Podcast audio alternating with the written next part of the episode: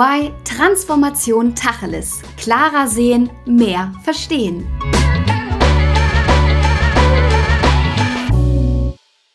In dieser Folge wird es etwas philosophisch, denn wir sprechen über die lebensdienliche Wirtschaft. Das klingt jetzt vielleicht zunächst ein wenig abstrakt, ist aber ein Thema, mit dem wir uns alle persönlich und alle Unternehmen auseinandersetzen sollten. Denn wirtschaftliches Handeln bedeutet auch an die nachfolgenden Generationen zu denken. Und damit herzlich willkommen. Mein Name ist Alissa und ich habe heute Dr. Simon Bergler und Markus Heinen als Experten bei mir. Ja, Simon hat 2015 The Dive gegründet, eine Unternehmensberatung, ein Think Tank und ein Expertennetzwerk für neues Arbeiten und Transformation. Er beschäftigt sich intensiv mit den Themen systemische und integrale Organisationsentwicklung und ist für die Frage und Impulse nach einer lebensdienlichen Wirtschaft um die Welt gereist. Ja, und Markus ist ein Urgestein bei EY, denn er ist bereits seit 25 Jahren dort und seit 19 Jahren Partner. Er war einer der Initiatoren von Building a Better Working World, das ist EYs Leitmotiv, da bei ihm schon immer der Purpose eines Unternehmens im Mittelpunkt stand. Er sagt, dass wir vor einer gesellschaftlichen Herausforderung stehen, den Menschen in das Bild von Digitalisierung und Purpose zu integrieren. Also wie ihr hört, zwei sehr spannende Interviewpartner. Also lasst uns direkt beginnen. Hallo ihr beiden. Hallo Alissa, hallo Markus. Hallo ihr beiden. Hallo.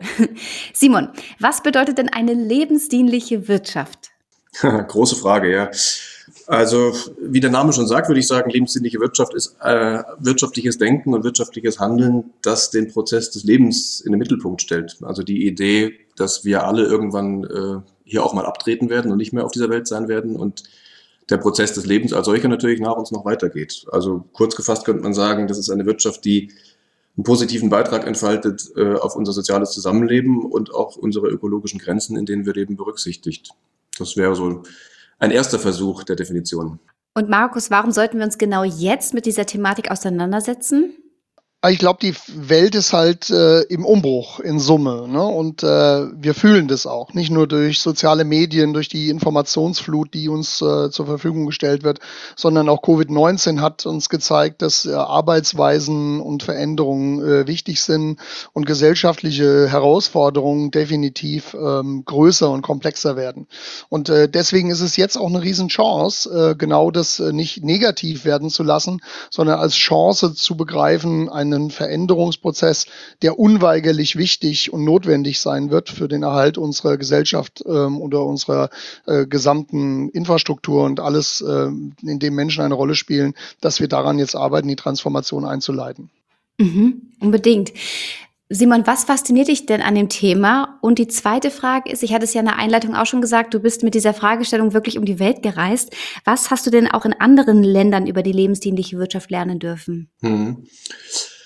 Äh, also was mich an der Frage fasziniert, ist, dass ich das Gefühl habe, dass wir uns in den letzten Jahrzehnten, oder man kann es vielleicht sogar noch ein bisschen weiter fassen, seit der Industrialisierung, äh, aus meiner Sicht in so einer Art Hypnose bewegt haben, äh, in der wir auch immer noch unterwegs sind, in der wir doch das, was wir in der Wirtschaft machen, sehr, sehr stark abkoppeln sozusagen von der Eingebettetheit in, in Soziales und Ökologisches. Und das ist eben meine Beobachtung. Und ich glaube schon, dass das wirtschaftliche Handeln, so wie wir es mal konzeptionalisiert haben, irgendwann mal einen sehr, sehr positiven Wertbeitrag äh, auf, einen gedeihlichen Wertbeitrag sozusagen für unser Zusammenleben hatte. Aber ich glaube auch, dass man mit all den Dysfunktionalitäten, die Wirtschaft mittlerweile produziert, so langsam auf die Idee kommen kann, mal drüber nachzudenken, was brauchen wir jetzt eigentlich für ein Update von, von Wirtschaft. Und ähm, je nachdem sozusagen, auf welche Maßzahlen man drauf guckt, ist es ja heute schon so, dass äh, Wirtschaft unter Umständen sogar mehr negative als positive Effekte im Moment gerade in die Welt bringt. Also wenn man sowas wie True Cost Accounting oder sowas mal in den Blick nimmt, dann würde man in der Saldierung jetzt schon erkennen, dass, äh, ob man das volkswirtschaftlich betrachtet oder auf einer Mikroebene betrachtet, dass äh, die Art und Weise unserer, der, der, die Art und Weise, wie wir Wirtschaft betreiben, äh, wie, wie wir wirtschaftlich handeln, sehr, sehr viele negative Effekte mit sich bringt. Und das jetzt quasi mal in eine stärkere Eingebettetheit zu bringen und zu sagen, wie können wir zu einem Bild kommen, dass es die Menschen sind, die Wirtschaft gestalten und der Planet ist, der den Menschen überhaupt äh, die Möglichkeit gibt, überhaupt was zu gestalten hier. Ähm, das ist schon was, was mich, was mich sehr stark umtreibt und was mich ehrlicherweise, ich weiß gar nicht genau, ob das jetzt eine Antwort auf deine Frage ist, ob das, es ist so eine innere Faszination, dass ich schon häufig das Gefühl habe, wenn man mal von hinten auf sein eigenes Leben draufschaut und, und äh, von da mal überlegt, was ist der Wertbeitrag, den man hier leisten kann, was ist generell der Beitrag, den man zu, zu, einer, zu einem gedeihlichen Miteinander äh, leisten kann, dann ist das was, was mich sehr stark umtreibt als, als Gedanke. Also was ist der, ja, der Abdruck, den ich selbst hier hinterlassen möchte, im Positiven gesprochen. Und ähm, das, das fasziniert mich daran. Und äh, zu der Frage internationale Erfahrungen, ähm, also es ist, ist so, dass ich zwischen meinem vorherigen Job und meinem jetzigen Job in der Tat ein bisschen längere Auszeit genommen habe und äh, nicht so sehr jetzt mich auf Forschungsreise begeben habe, aber, aber eben mit dieser inneren Fragestellung von, was von dem, was wir wirtschaftlich machen, ist eigentlich funktional und auch bewahrenswert und auch erhaltenswert und was von dem, was wir da machen, ist eigentlich doch eher dysfunktional und braucht dringenderweise mal eine Art von Überarbeitung. Das hat mich innerlich bewegt und ich habe einfach viele Menschen getroffen auf der ganzen Welt auf diesen Reisen, mit denen ich eher so individuelle Gespräche geführt habe. Das heißt, ich könnte dir jetzt gar nicht auf so einer systemischen Ebene gute Antworten geben, aber ich habe gemerkt, dass diese Sehnsucht nach ähm, einer Weiterentwicklung, glaube ich, äh, in ganz, ganz vielen Gesellschaften vorhanden ist. Eher aus einer biografischen, individuellen Perspektive gesprochen. Mhm, spannend, total. Und ich glaube auch wahrscheinlich dieses Jahr hat es nochmal verstärkt. Markus, du bist ja seit 25 Jahren schon bei EY, also wirklich eine lange Zeit. Was hat sich denn generell im Verständnis über die Wirtschaft während deiner gesamten Berufslaufbahn verändert? Ja, also unglaublich viel. Ähm, und ähm, Simon hat es vorhin äh, schon ja mal ein bisschen angedeutet. Ähm, das Thema ist, dass wir unglaublich erfolgreich in verschiedenen ähm, Ländern ähm, ich bin in der Zeit noch groß geworden, ähm, als ich noch zur Zeit äh, der äh, auf einem Wirtschaftsgymnasium war. Da haben wir noch über multilaterale und Globalisierung und äh, globaler Handel äh, gesprochen und äh, das war so im Aufbruch. Ähm, heute wissen wir, dass äh, multilateral, äh, multilateraler Handel tatsächlich auch zum Erhöhung des Wohlstands in der gesamten Welt geführt hat. Natürlich haben wir eine starke Spreizung äh, immer noch gegeben und scheinbar geht die Schere auch weiter auf. Äh, nichtsdestotrotz äh, sind diese Konzepte, die man mal ähm, im Rahmen der makro- und auch mikroökonomischen Theorie ähm, breit ähm, äh, verankert hat und über die verschiedenen Universitäten und ähm, entsprechenden akademischen äh, Recherchen ähm, unglaublich erfolgreich. Ne? Stichwort Shareholder Value. Das hat sich einfach viele, viele, viele Jahre als sehr erfolgreich herausgestellt und äh, auch wenn es Firmen gegeben hat, die es nicht geschafft haben, gibt es nach wie vor viele, die auf diesem Pfad auch erfolgreich äh, ihren Weg gegangen sind. Das heißt, seit 25 Jahren bewegen wir uns, das sieht man ja auch an den Indizes der Aktienmärkte und an den gesamt äh, globalen weltwirtschaftlichen Entwicklungen, äh, ist es ja tendenziell besser geworden. Ähm, was aber wir genau an dieser Stelle jetzt gelernt haben, ist, dass das so nicht weitergehen kann. Ne? Also es ist nicht nur die Frage des Klimawandels und der CO2-Emissionen. Es ist einfach, äh, geht tief in die Bereiche. Wir sind fast 10 Milliarden Menschen, können wir eigentlich äh, an der Stelle noch ähm, unsere Bevölkerung weltweit ernähren. Wir haben, äh, wie gesagt, diese SDG, also Strategic Development Goals der, UN, der Vereinten Nationen, äh, die sich ja mit den Themen vielfältig äh, auseinandersetzen. Und das ist eigentlich etwas äh, von diesen Fragestellungen brauchen wir Antworten. Und das bedeutet aber, dass wir das ganze System, was weltweit über Jahrzehnte sich entwickelt hat, nicht nur in Frage stellen müssen, sondern wir müssen es einfach strukturiert weiterentwickeln. Ich glaube, es ist möglich. Ne? Also das Thema ökologische Perspektive, äh, gesellschaftliche Perspektive äh, mit einzubetten, ähm, ist äh, aber eine Grundvoraussetzung auch, um überhaupt zu überleben. Und ich glaube, äh, das ist das, was man überall wahrnimmt. Als ich vor acht Jahren das Thema Purpose äh, begonnen habe zu diskutieren, was heißt denn Building a Better Working World und äh, wie setzen wir uns äh, mit dem Thema denn intensiv auseinander, hat man das überhaupt noch nicht geglaubt. Heute stellen wir tatsächlich fest, dass sowohl Kunden als auch Mitarbeiter intensiv sich mit der Frage auseinandersetzen und entweder Produkte kaufen wollen oder Dienstleistungen kaufen wollen, die purpose-led sind, ähm, also tatsächlich grounded in humanity, wie man ja neudeutsch so schön sagt, und auf der anderen Seite Mitarbeiter vor allen Dingen Dingen zunehmend dann, auch wenn die Millenniums äh, jetzt noch in die Arbeitswelt eintreten, werden wir damit definitiv noch mehr herausgefordert werden, weil wir brauchen als Firma und auch äh, in der Führung ähm, bis hin tiefgreifende äh, Mess Messungen, ähm, ähm, andere Strukturen, äh, um dort Antworten zu finden. Ich würde, ich würde da gerne noch einen, einen Gedanken dranhängen, wenn ich darf, ähm, nämlich die Frage von, was heißt eigentlich Erfolg? Und das finde ich interessant. Also auch wenn wir über lebensdienliche Wirtschaft sprechen, weil äh, du gerade sagtest, Markus, ähm, der Shareholder-Value-Ansatz war lange Zeit erfolgreich. Und das finde ich immer interessant, dass wir da häufig so ein bisschen drüber weggehen, wenn wir nicht genauer hingucken in der Frage von, was meinen wir eigentlich mit Erfolg? Und äh, in, in der Wirtschaft misst sich ein Erfolg natürlich sehr, sehr stark an rein wirtschaftlichen Maßzahlen. Äh, genau. Also Umsatz, Profit und ähnliches. Und das ist natürlich schon was, was sich extrem erweitert, diese, dieses Verständnis von, wann bin ich ein erfolgreiches Unternehmen, wenn ich das Thema Lebensdienlichkeit damit reindenke. Weil plötzlich wirtschaftlicher Erfolg natürlich weiterhin auch wichtig ist, aber sich daneben andere Erfolgskriterien auf Augenhöhe und in gleicher Wichtigkeit gesellen.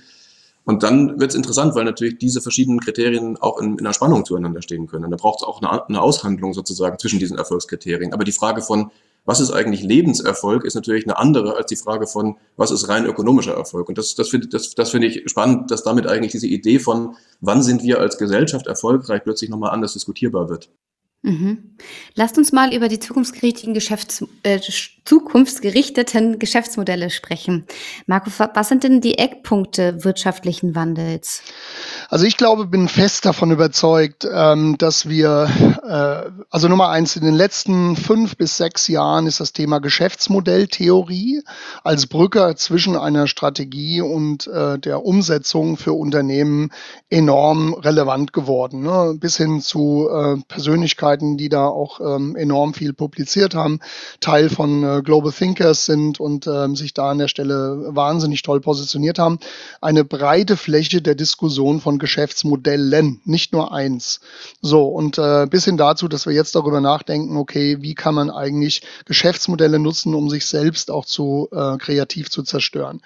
Was passieren wird, und das ist äh, das, wo viele Unternehmen sich aktuell Gedanken machen, ist, ja, dass ein bestehende Geschäftsmodell als Rahmenparameter ähm, weiterzuentwickeln, auch durchaus ökologische, äh, ökologische Komponenten einzubauen. Aber was wir sehen ist definitiv, dass ähm, auch neue Geschäftsmodelle, die vielleicht auch kreativ zerstörend für das Existente ist, ähm, äh, entwickelt werden, die haben aber einen notwendigen Bezug zu diesen SDGs, zu diesen Strategic Development Goals. Egal, ob es äh, dann Armut bekämpft oder ob es äh, ähm, ähm, Hunger bekämpft oder andere Fragestellungen, die für die gesellschaftliche und für die humanitäre Entwicklung wichtig ist, das stellen wir fest. Das heißt, diese SDG Goals werden Teil der äh, Geschäftsmodelldiskussion und das ist eigentlich etwas, wo man sehr strategisch ähm, durchaus einen Veränderungsprozess nicht nur wahrnimmt, sondern es äh, Bestandteil einer äh, integralen ähm, Diskussion wird, weil wenn man das Geschäftsmodell skizziert und ähm, weiterentwickelt hat und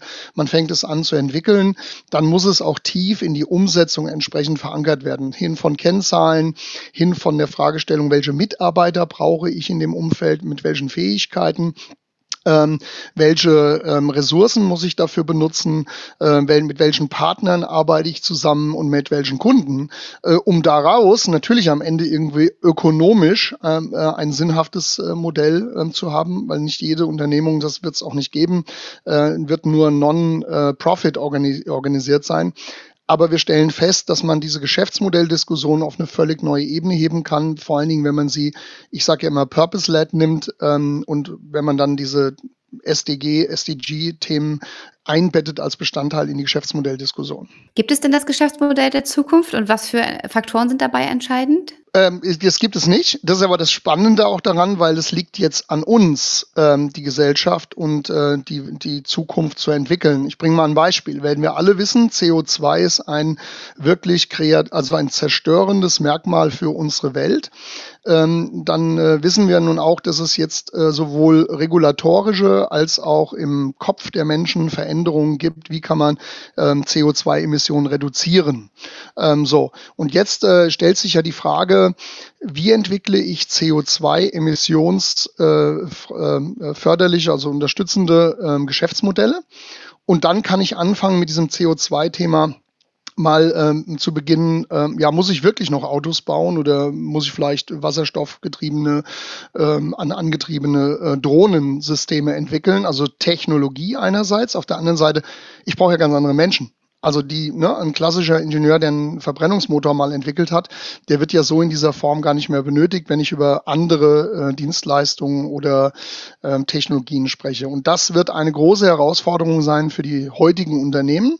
Und parallel dazu wird es ganz, ganz viele neue geben, die entlang dieser übergeordneten SDG oder Purpose-getriebenen Geschäftsmodelle arbeiten. Simon, stimmst du dem zu oder sagst du, ähm, es gibt vielleicht doch das Modell, das Geschäftsmodell der Zukunft? Äh, also ich stimme dem prinzipiell zu. Ich würde es noch ein bisschen zuspitzen vielleicht eher, weil ich glaube, das ist absolut keine freiwillige Veranstaltung, über Weiterentwicklung von Geschäftsmodellen nach, nachzudenken, sondern das ist das, wohin wir uns reinmanövriert haben, auch in der Art und Weise, wie wir Wirtschaft bislang betrieben haben. Also das ist das, was ich vorhin sagte. Ich glaube, wir haben sehr lange jetzt Wirtschaft so betrieben, als könnten wir die Wirtschaft außerhalb von Eingebettetheit in soziale und ökologische Bezüge betrachten. Und jetzt stellen wir halt fest, nach und nach, wir kommen jetzt an die Grenzen. Und deswegen würde ich behaupten wollen, dass Geschäftsmodelle, die diese Idee von Eingebettetheit und von Regenerativität nicht berücksichtigen, dass das in zehn Jahren, aller spätestens 15 Jahren keine funktionierenden Geschäftsmodelle mehr sind. Also insofern wäre alleine schon das, das Gebot aus einer ökonomischen Sicht heraus äh, und aus einer Innovationssicht heraus, jetzt mal anzufangen, darüber nachzudenken, wie denn ein Geschäftsmodell bis dahin, bis zu einem Zeitpunkt X in fünf, in zehn Jahren transformiert sein kann, wäre einigermaßen ernst zu nehmen aus meiner Sicht.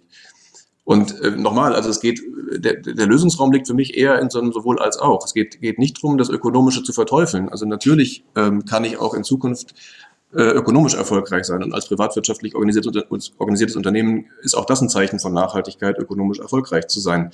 Und ich mache es mal ein bisschen salopp. Also du kannst meinetwegen Fantastilliarden Profit machen, wenn du, wenn du möchtest, solange du sicherstellst, dass du dich gleichzeitig an gewisse äh, soziale und an gewisse ökologische Bedingungen hältst.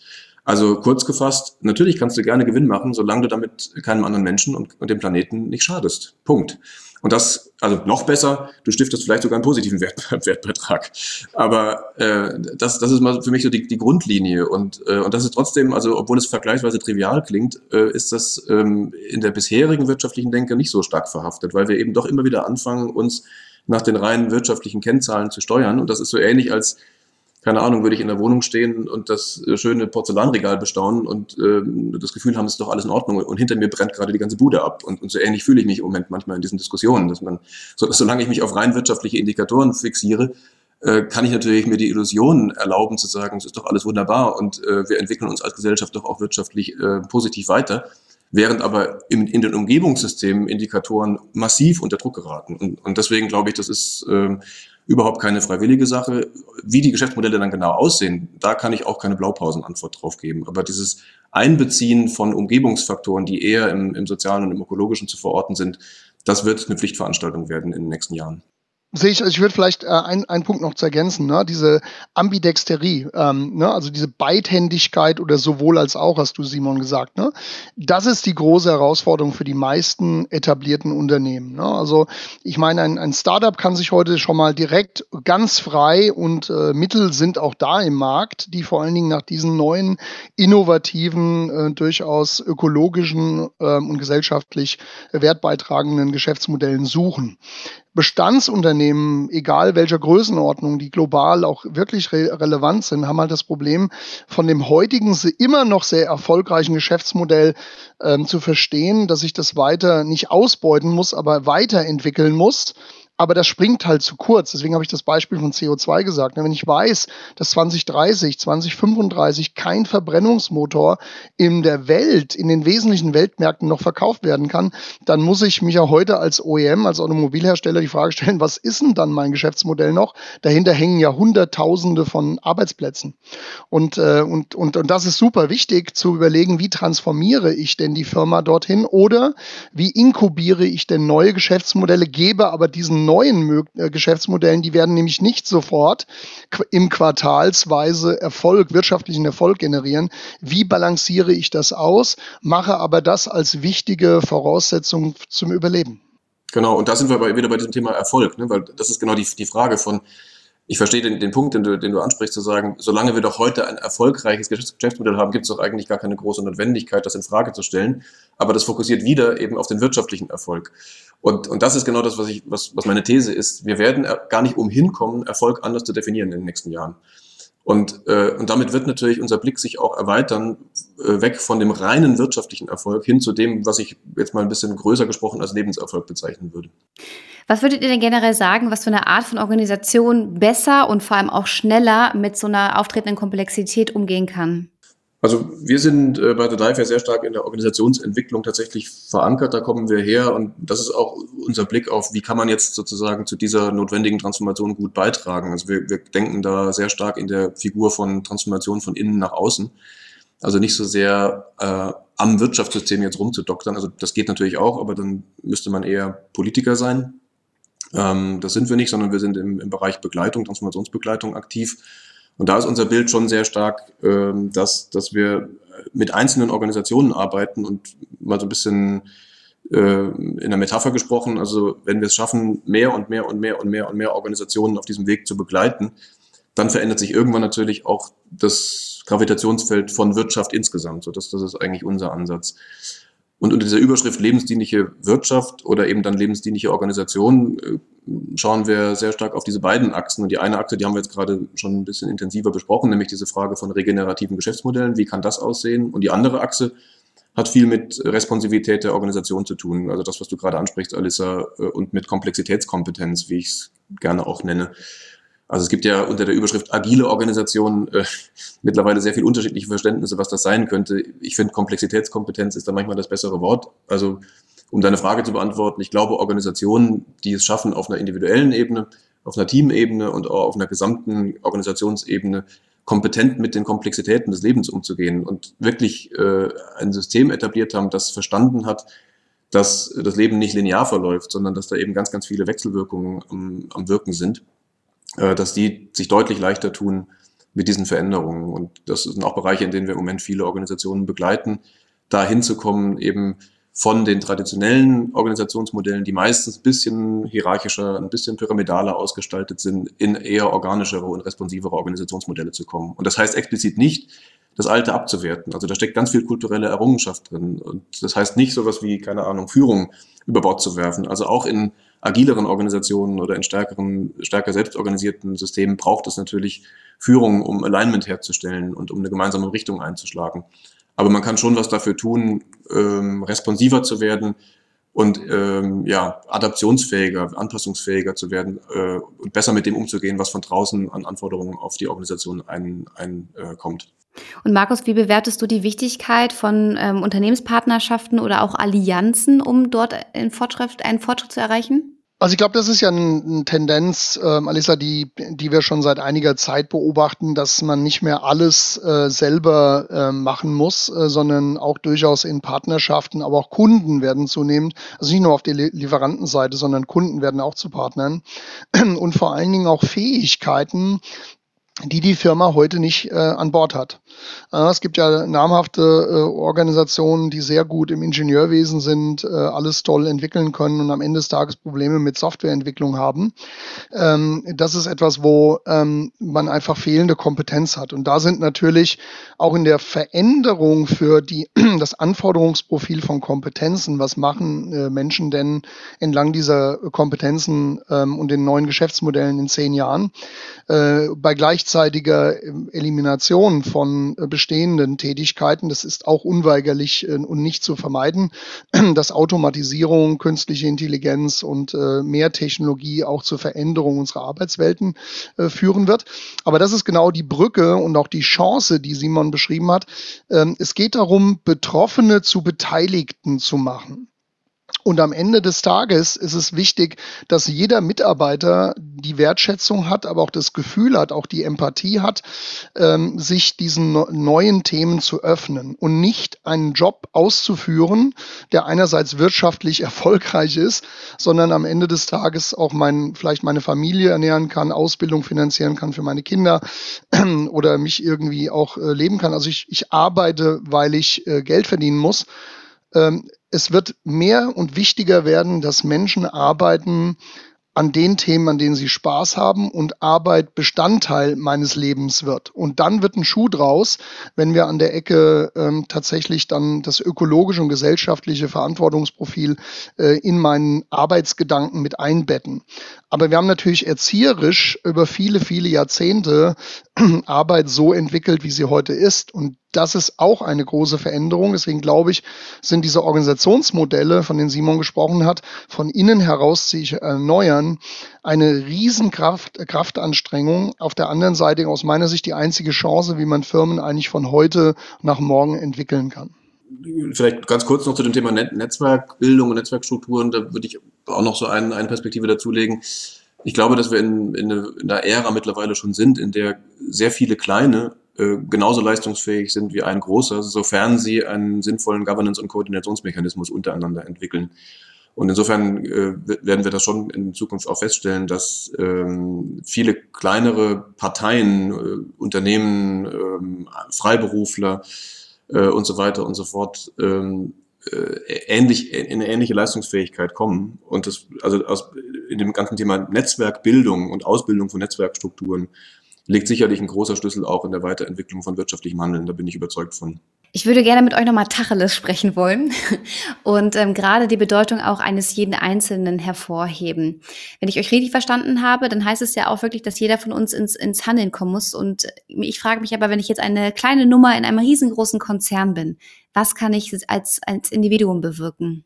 Mhm, also wir arbeiten ähm, sehr stark nicht nur auf der individuellen, sondern auch auf einer, auf einer Teamebene, wenn wir in diese Prozesse reingehen. Und da bin ich häufig mit genau diesen Vorbehalten konfrontiert, dass Menschen da stehen, die jetzt irgendwo auf einer Mitarbeiterinnen, Mitarbeiterebene unterwegs sind und sagen, ja, ich würde ja gerne, ich würde ja gerne was verändern, aber wie soll das denn gehen mit, keine Ahnung, dem Vorstand oder dieser Geschäftsführung oder dieser Bereichsleitung oder wie auch immer?